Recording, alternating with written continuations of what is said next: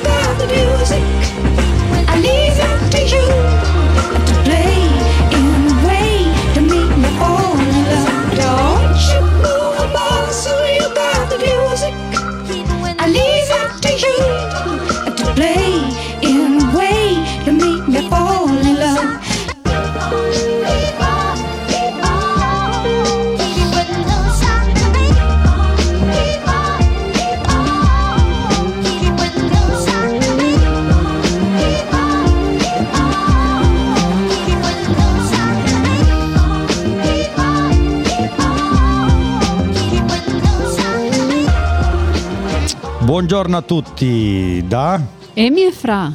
Buongiorno, abbiamo iniziato con una bellissima canzone di Rosy Murphy che la propongo per l'ennesima volta perché a parer mio sarà una delle canzoni più belle di quest'anno, sarà un, una dei miei top 10 quando farò la lista dei dischi dell'anno, delle canzoni dell'anno. Attualmente è fra le prime tre canzoni più belle di quest'anno. E nella nostra lista è già tra le migliori. Assolutamente perché appunto è una canzone davvero bella.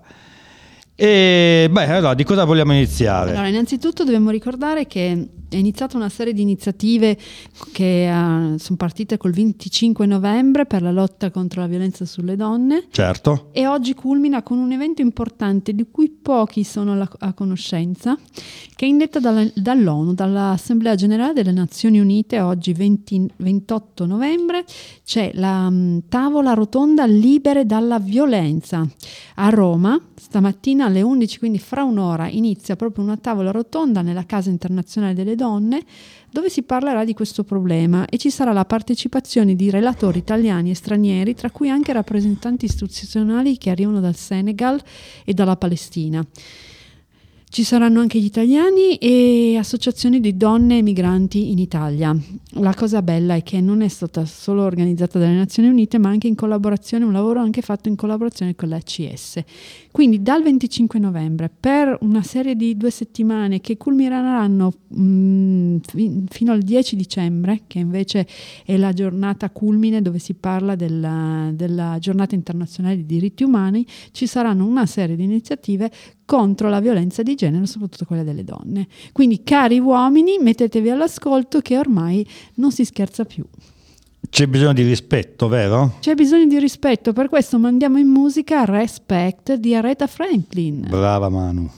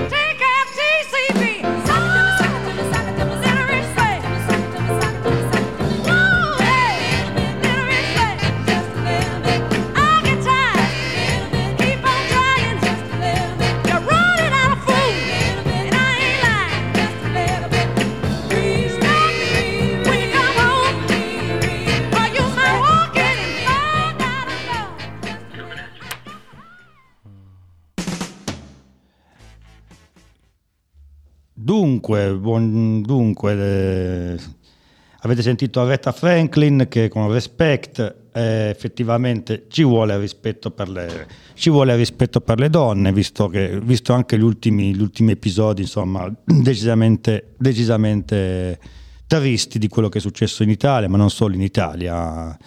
E quindi pertanto è giusto sensibilizzare, sensibilizzare gli animi, soprattutto di noi maschietti, che a volte non sempre sappiamo rapportarci con l'altra metà del cielo, come diceva Mao Zedong. Ma infatti penso che stia cambiando davvero qualcosa. Adesso ho sentito più episodi in cui veramente se qualcuno per strada intravede, ed è successo almeno due volte, Sì. Qualcuno che tratta o spintona una donna, chiamano la polizia e questi vengono arrestati all'istante. Qualcuno dice che è un po' un'esasperazione, però direi che forse sta cambiando qualcosa, perché adesso non si tollerano più queste cose. Ma a parte questo, a Torino, ed è successo anche a Torino, eh, questo, in questi giorni inizia il Torino Film Festival. Vuoi dirci qualcosa? Quando inizia? Beh, veramente è già iniziato, dire la verità, è iniziato venerdì scorso con la- una grande festa alla Reggia di Venaria, è iniziato appunto in, eh, in grande stile. Io non sono ad andare una volta per motivi per, parti- insomma, per eh, svariate ragioni, quindi nei prossimi giorni magari vi incon- mi- mi- qualcuno mi incrocerà, chi mi conosce. Sono coinvolti un po' di cinema. Eh sì, Massimo 1, 2, 3, Greenwich 1, 2, 3, Romano 1, 2, 3. quindi sono nove sale che, che sono a disposizione di- dei- dei- degli appassionati di cinema. Io tutti gli anni, per quest'anno ripeto, non sono riuscito ad andare, ma io tutti gli anni comunque vado.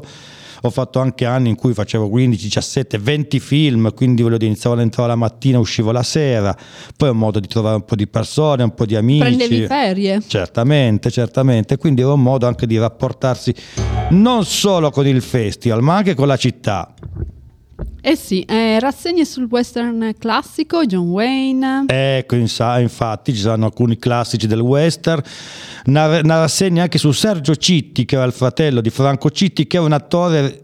Franco Citti è stato uno degli attori pasoliniani per eccellenza, quindi c'era tutta una rassegna di alcuni film, eh, di, anzi tutti di tutta la sua produzione ed è un personaggio un po', forse un po' laterale del cinema italiano. E poi soprattutto, soprattutto Il una primo dicembre il 2 dicembre c'è Eastwood e Oliver Stone. Sì, c'è Kyle Eastwood che suonerà, il figlio del mitico Clint Eastwood, perché Kyle Eastwood è un contrabbassista, quindi un personaggio decisamente ormai che si sta facendo una strada tutta propria, ma soprattutto il 2 ci sarà una masterclass, penso a mezzogiorno, con Oliver Stone. Oliver Stone, uno dei grandi registi della Hollywood, della New Hollywood, e Oliver Stone fra i tanti film, mettiamo una canzone perché fra i tanti film nel 91 ha fatto The Doors ha fatto un tributo a Jim Morrison e i Doors. Oltretutto era stato compagno di università di Jim Morrison. Quindi ci ascoltiamo Hello, I Love You dei Doors. Eh, Non è vero, Manuela? Sì, dai.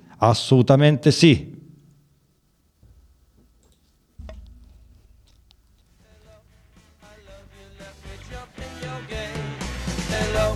I love you, won't you tell me your name? Hello, I love you, let me jump in your game. She's walking down the street, blind to every eye she meets. Do you think you'll be the guy to make the queen of the angels sigh? Hello, I love you,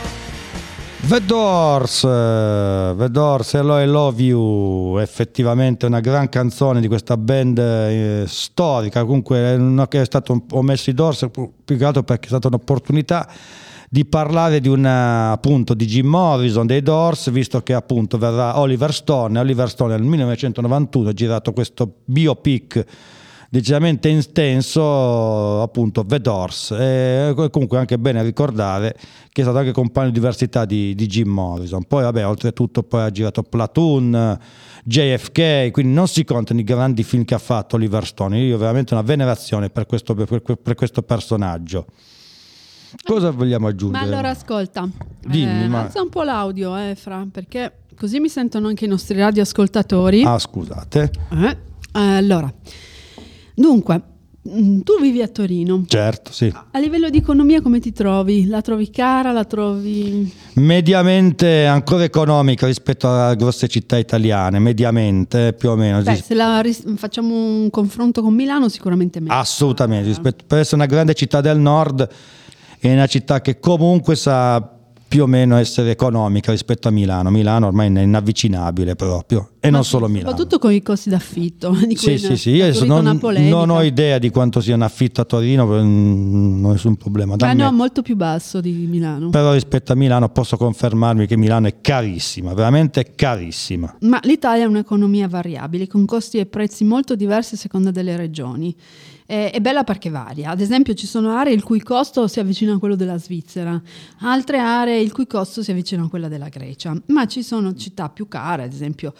Per chi non vuole più spendere troppo, per un monolocale a Milano si spende 900 euro. Sì, sì, confermo, confermo.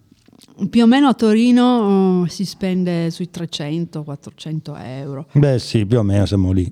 Però ripeto, io non, non- non- non mi sono mai informato. Ma quindi... secondo te quali sono? Adesso ti faccio così al brucio un'interrogazione tu tro- e tiri a indovinare. Le città, ci sono cinque città più economiche in Italia dove si vive bene da questo punto di vista. Secondo te quali possono essere? Eh, allora sparo le città così a Spara, caso. spara, spara. Teramo, c'è? Bravo! Mm, Ti giuro, ho tirato a indovinare. Ma la conosci? Non sono mai stato, però ho tirato a indovinare. E l'hai azzeccata? Foggia, No, però sei fochino, fochino. Barletta, Mm, no, potrei dire Chieti. no. Mm, Con la prima sei andato vicino, almeno hai azzeccato la regione. Vabbè, allora potrei dire beh, Bitonto, Bari. Bari, bravo, Ah. Bari, Teramo sono le prime due. Ah, bene, io sapevo che Ma Bari. non finisce qua. Eh, Una che inizia con C. Chieti, No, non l'avevo già detto. Mm, è più lungo, è un nome lungo. Catania, No, Caltanissetta. bravo. E poi ce ne sono ancora due. E quali sono? Ancona e Potenza. Sì, ci può stare, effettivamente ci può stare. Sono città dove si vive anche bene, soprattutto posso confermare che sono stato, vabbè, a Bari vado tutti gli anni e ad Ancona sono stato una volta, posso confermare che sono città dove si, vive anche decisamente bene. Sì, ma non solo sono le uniche, eh, perché ci sono anche altre città molto economiche, non tra le prime cinque in pole position, però comunque anche queste si vive bene. Palermo, Taranto, Alessandria, che siamo qua vicini. Sì. Eh? Lecce, Siracusa, Sassari e Beh, Livorno. Lecce è bellissima, quindi voglio dire che se avete la fortuna di, eh, per motivi vari di trasferirvi a Lecce, comunque sappiate che è una città bellissima, ve lo posso garantire. Una città barocca, il barocco per eccellenza, uno dei barocchi per eccellenza, insieme al barocco torinese che magari un giorno ne parleremo. E il barocco siciliano, che magari non, è- non- non sarà l'argomento di- delle- delle nostre- dei- dei- nostri discorsi. Confermo, Lecce è molto bella. Tra l'altro, in queste città si può vivere decisamente con uno stile di vita alto, anche per chi guadagna uno stipendio inferiore a 1800 euro. Mm, è vero, ci può stare. Eh. Allora, tornando un po' all'argomento di prima contro la violenza sulle donne, eh, vogliamo mandare in musica Family Affair. Perché, Assolutamente, Mary Jo Blige. eh, perché non vogliamo che i panni siano lavati più in casa. Adesso No, bisogna no, fare no. i conti con la società. E faccio i complimenti per questa scelta musicale e di Manuela.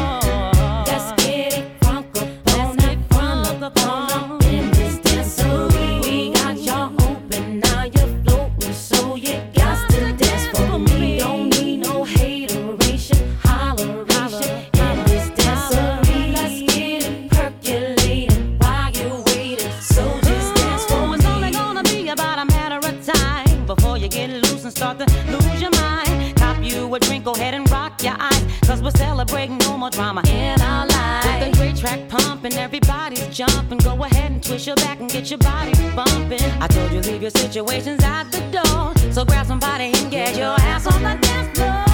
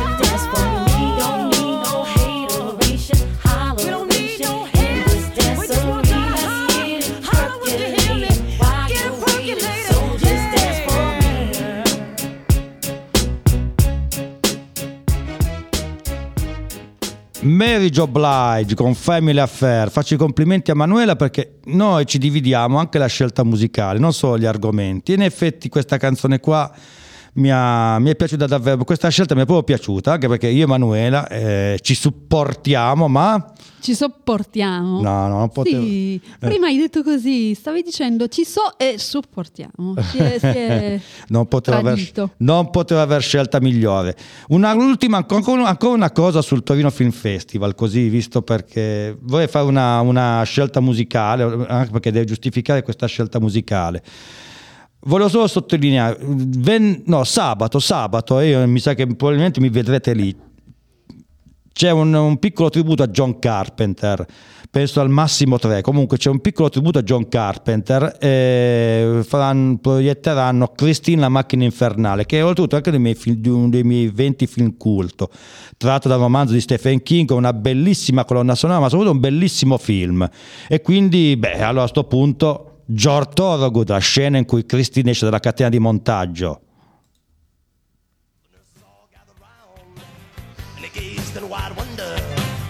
At the joy they had found. The head nurse spoke up, said, Leave this one alone. She could tell right away that I was bad to the bone, bad to the bone, bad to the bone, bad, bad, bad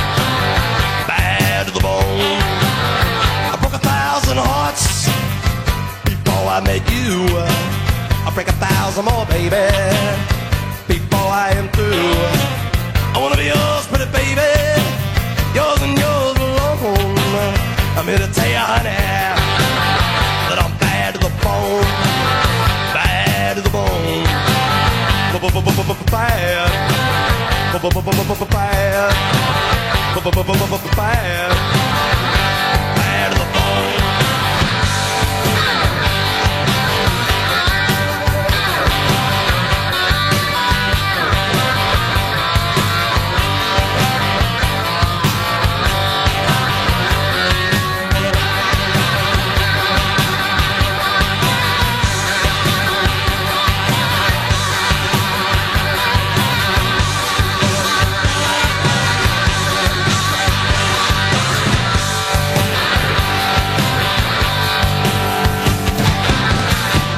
woman beg, and I make a good woman steal. I make an old woman blush, and I make a young girl squeal. I wanna be yours, pretty baby, yours and yours alone. I'm here to tell you, honey, that I'm bad to the bone. Bad. Bad. Bad. Bad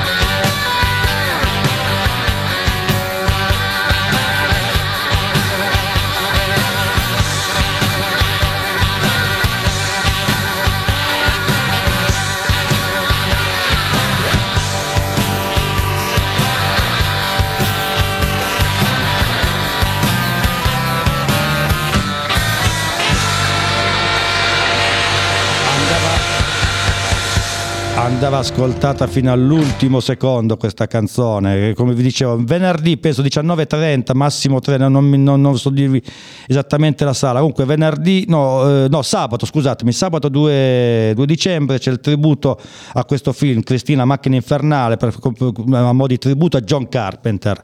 E come vi dicevo, questa è la, la, prima canzone che apriva la pellicola, un pezzone di George Thorogood, chitarrista rock blues, uno dei più grandi che gli Stati Uniti hanno prodotto negli ultimi anni. Allora, Manu, cosa vogliamo, cosa vogliamo dire? Ma di cose prodotte negli ultimi anni ce ne sono, anche a livello di tecnologia, perché eh, ho trovato i 20 gadget più inutili e introvabili della storia della tecnologia. Eh, li- Sentiamoli questi gadgets. Allora, per, per dirtene uno, Nokia Fit, un concept phone che si adatta al dito come un anello. È praticamente un anello che è bello piatto, tra l'altro, che si mette sul dito indice e consente di chiamare le persone. È realizzato in morbido silicone, gomma flessibile, se ti interessa. no, assolutamente no. È però mh, è facilissimo accedere ai piccoli pulsanti, però ce ne sono tante di cose un po' strane. Ti- per esempio ehm, il Kylo, il cerotto riutilizzabile che allevia il dolore in pochi secondi e dura tutta la vita. Mamma mia, la vita a volte è dolorosa, letteralmente, ma per fortuna ci sono questi cerotti antidolorifici naturali che un tempo non esistevano e funzionano su qualsiasi parte del corpo che avverta dolore. Quindi stai male da qualche parte, ti metti il cerotto e passa per sempre. Quindi puoi capire che idee inutili e introvabili che abbiamo trovato, ma, ma ce n'è altro. Ti faccio un altro esempio, Eh, c'è anche eh, la cassaforte portatile, te la porti in giro ovunque, ma questa eh, è solo una delle, delle cose più strane. Poi c'è anche The Photo Stick Omni. Questo è, questo è carino, ordina e salva automaticamente fino a 60.000 foto e video un so- un- su tutti i dispositivi con un solo clic. Questo non è male. Sì, esatto. Eh, questo qui potrebbe essere utile. In un solo clic su tutti i dispositivi 60.000 foto, ti rendi conto? Io ne ho già 10.000 sul mio PC. Quindi questo potrebbe essere utile. Ma non solo, c'è Polyglue, nessuna lingua è più straniera grazie a questa intelligente innovazione giapponese e per le innovazioni ci sono sempre i giapponesi, eh? È vero, è vero. E dice che ti permette di comunicare in più di 36 lingue e, tra- e fornisce una traduzione veloce, accurata, eh, con tutte le conversazioni con gli stranieri. Vabbè, adesso c'è anche Google, eh, come si chiama? Google, Google Translator, eh, esatto. Però anche i giapponesi ne fanno di tutti di più e ne hanno fatta un'altra, Sinoshi. Questo dispositivo portatile potrebbe spiegare perché i giapponesi sono così bravi a pulire le case e sono pulissimissime. Beh, allora li faccio venire a casa mia. Ma è strano, è uno scrub rotante con un dispositivo elettrico cordless portatile che esegue tutti i lavori di pulizia, si vede ruotare sulle porte, vabbè. E vabbè, di cose strane ce ne sono, eh. È vero, è vero. I tempi sono cambiati, sono Sono- proprio cambiati. Mai diceva- come ieri. Mai come ieri, Carmen Consoli, ogni, ogni tempo. Con Mario Venuti, scelta da Manuela, quindi... Andiamo in musica. Eh sì.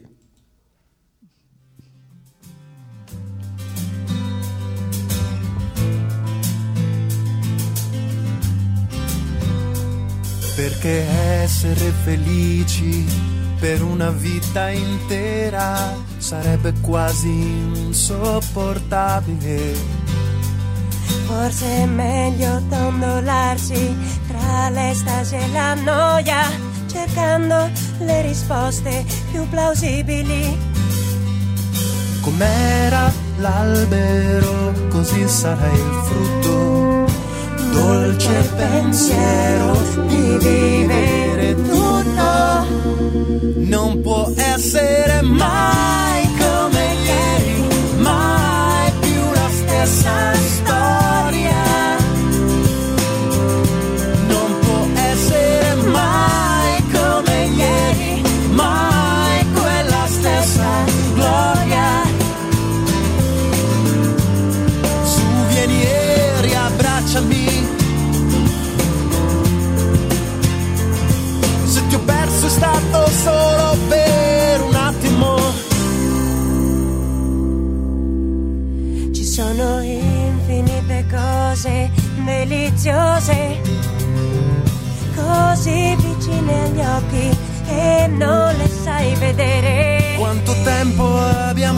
Perso inutilmente seguendo dei percorsi inevitabili.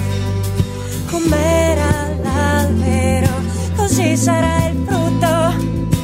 Dolce pensiero di vivere tutto non può essere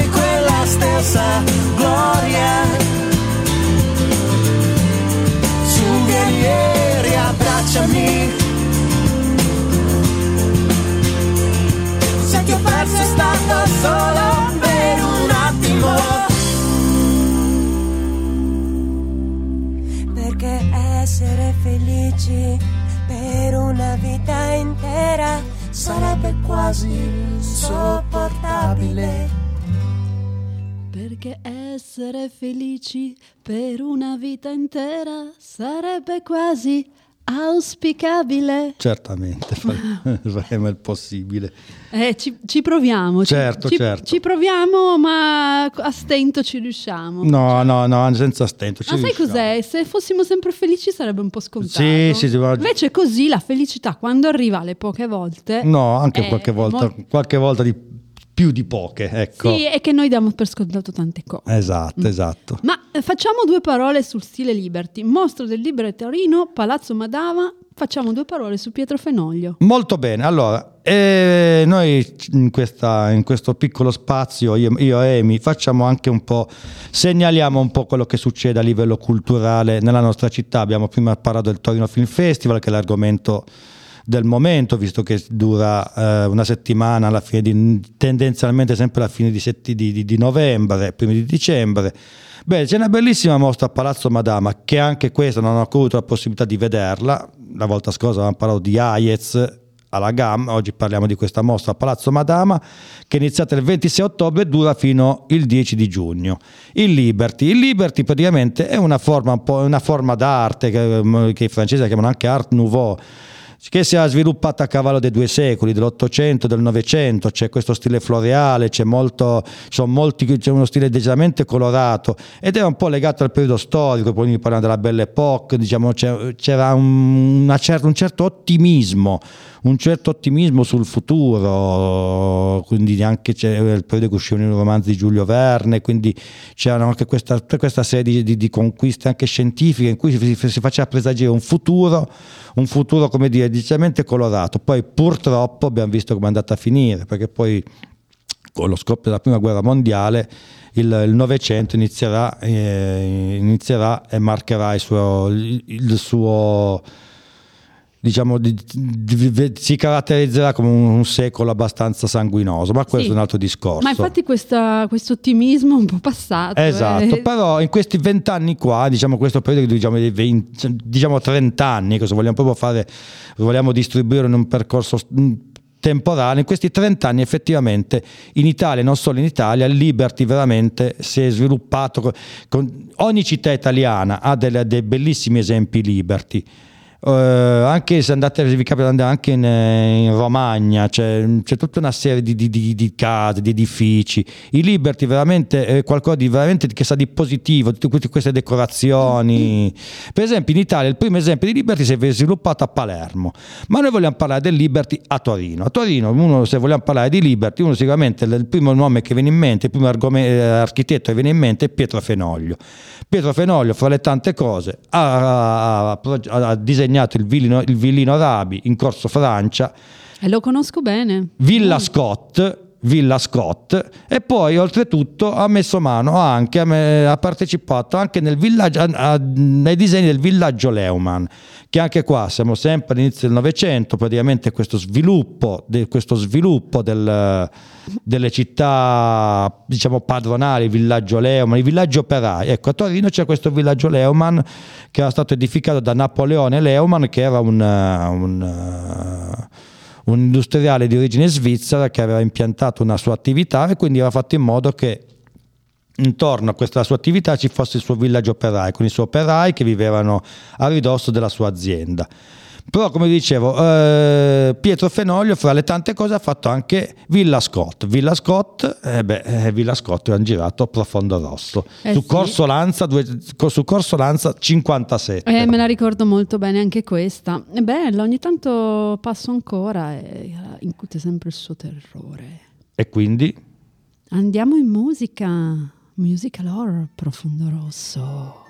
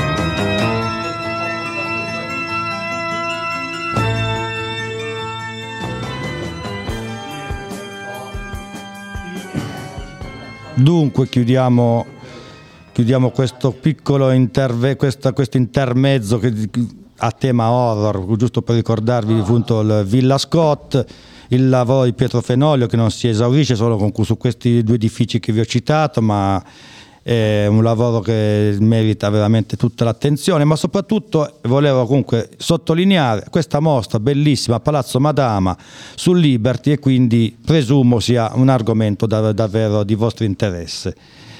E adesso c'è la scelta musicale di Manuela, perché ormai oggi abbiamo deciso una canzone a testa.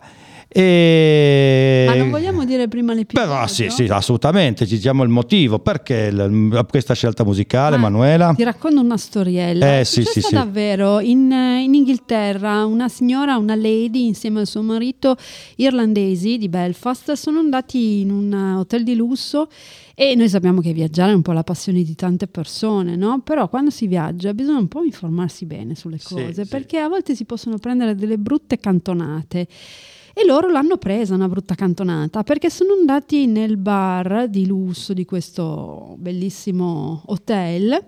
Hanno letto sul menù, volevano bersi un cocktail così, marito e moglie volevano festeggiare e lei ha visto uno spazio, ha visto 18,90, uno spazio tra il 18 e il 90, pensava che il costo del drink fosse di 18,90 sterline, cosa che eh, poteva anche essere diciamo ragionevole, ma non sapeva che c'era eh, dietro questo cocktail c'era una bottiglia di cristallo di cognac invecchiato 30 anni. 30 Madonna, anni. 30 anni. 30 anni sono tanti. Sì. Eh, eh.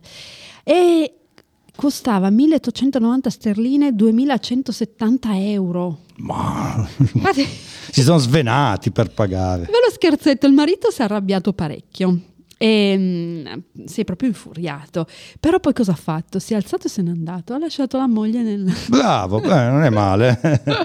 Parlavamo prima di rispetto della donna, non è male. L'ha lasciata- Vabbè, almeno non l'ha picchiata. E diciamo. vabbè, però l'ha lasciata proprio in una brutta, in una brutta situazione, sta povera donna, che picciu, eh, scusate il termine, poi ci sta tutto. Eh, vabbè, sì, poi l'errore l'hanno fatto in due. eh. E vabbè, però non si lascia la moglie in quelle condizioni, che caspita, dai, diamo. Per fo- ma forse era una strategia. Forse, Forse la una stra- beh, può strategia. sì, perché poi hanno chiamato il manager, il quale ha capito la, la situazione, gli è venuto incontro e gli ha tolto insomma la cifra. Ma non è, non è finito qua. Una settimana dopo. Una settimana dopo praticamente la donna è ritornata con la sorella mh, e ha parlato col manager, ha detto ma dov'è il, bar- il bartender, si chiamano così adesso? il Sì, barista. bartender, esatto. Bartender, dove è finito? Eh, non c'è, l'abbiamo licenziato perché per questo motivo. Lei sbiancata, poverina, ha detto io sono disposta a pagare tutti i 2000 euro, brava donna, per- perché voi lo riassumiate. Poi era uno scherzo, in realtà l'avevano mandato a fare un corso perché doveva spiegare bene ai clienti, visto che non era forse la prima volta che succedeva, doveva spiegare ai clienti bene che cosa andavano incontro. Un vero angelo. An- Angels di Robin Williams. Brava Manu. She won't forsake me. I'm loving angels instead. When I'm feeling weak and my pain walks down one way street, I look above and I know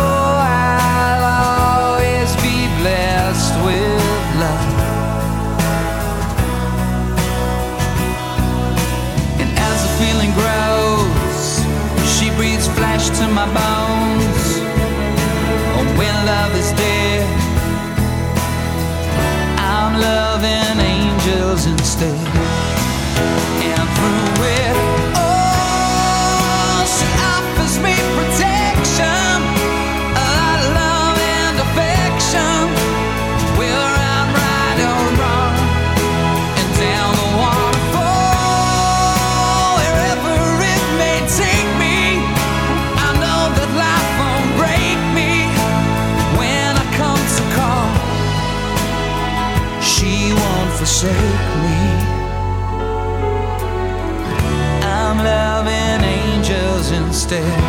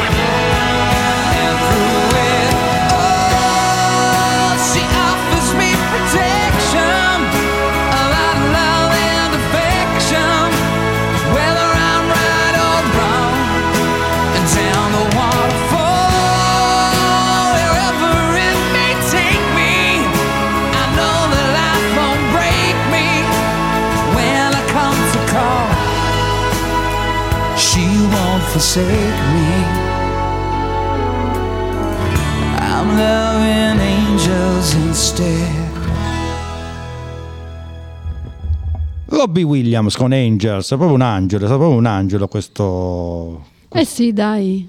E non è facile trovare persone così. eh. No, no, assolutamente. Eh. E che vogliamo dire? A volte Amy? capita. A volte capita, a volte, Eh. a volte ritorna. Ah, ma tu non lo sai, oggi è la giornata, della, della giornata mondiale del dono. Eh beh, Eh no, non lo sai. non lo sapevo. A Milano, ad esempio, festeggiano illuminando i grandi edifici. Eh sì, E a Torino che fanno? a Torino non lo so. Lo chiedo a te, hanno illuminato Palazzo... Boh, magari Liberty? stasera, sicuramente stasera. Comunque, no, sì, oggi è la Giving Tuesday e in alcune città mm, è un evento sentito moltissimo perché la solidarietà è qualcosa di importante. Noi Assolutamente. Diciamo sempre, ci lamentiamo quando abbiamo un problema che nec- nessuno ci aiuta, però qua- cosa facciamo noi per gli altri quando... mm? Ma l- la giornata del dono non è solo un dono materiale, perché poi le cose di questo mondo, diciamo, ce le, ce le lasciamo tutte qua. Ma anche solo un, un dono può essere anche un sorriso al vicino di casa, un sorriso a una persona malata, un sorriso anche un dono. Una forma di positività sicuramente, a parer mio. Ecco. Solidarietà, dai. Solidarietà e positività. Poi c'è anche, il- anche la, la la- la solidarietà diciamo, materiale, perché comunque ci si, purtroppo anche quello serve. Diciamola che la fame è una brutta bestia. Beh, oltretutto, eh, qualche, di forse due sabati fa c'è stata la, facevano un po' la raccolta alimentare fuori alcuni, fuori- al, al di fuori di alcuni supermercati, almeno Sì. presumo solo quattro, non so se solo quattro Torino in tutta Italia, comunque c'è stata anche una raccolta alimentare. Sì, ogni tanto anche noi partecipiamo. Ogni tanto abbiamo anche io partecipato con un gruppo di amici che so- con cui appunto faccio attività di, di- di- di solidarietà, di volontariato e quindi è vero, sì, sì, la, la- la la solidarietà, solidarietà è fondamentale. Sì, perché una piccola goccia in fondo al mare, se tante tante gocce fa un bel oceano, no? Se Eh. ognuno dà un piccolo contributo, oggi o domani l'altro, alla fine fa- si fa un bel- una bella solidarietà. Tra l'altro, eh, Francesco è davvero veramente volontario, hai fatto il volontario? Sì, Dove? lo so tuttora, non è che l'ho fatto, lo, faccio, lo so sembra- tuttora. La MMP, mm, comunque siamo, legati alla Caritas. Sì, lui è molto bravo in queste iniziative, veramente molto molto impegnato, quindi eh, questa, questa giornata te la meriti, diciamo. Grazie, grazie, va benissimo. Ti ringrazio di cuore. Grazie, amici. eh, È diventato tutto rosso. è tutto rosso. No, Oggi Rosso ci- come un peperone. Ci siamo realtà- supportati, sopportati, ma Eh, sì, Ci stiamo supportando, sì. In realtà rosso, in realtà il, il questo- questa giornata il colore è l'arancione. Orange, svenuto- Orange. orange, benissimo. Eh, sì. Va bene, intanto noi vi salutiamo per un'altra puntata di Chuck si parte perché abbiamo qui un ospite eccezionale che arriva direttamente da, da, da Orbassano. E io lascio volentieri il microfono, vi saluto e ci risentiamo sabato e martedì prossimo. ciao. ciao, ciao. ciao. Ciao.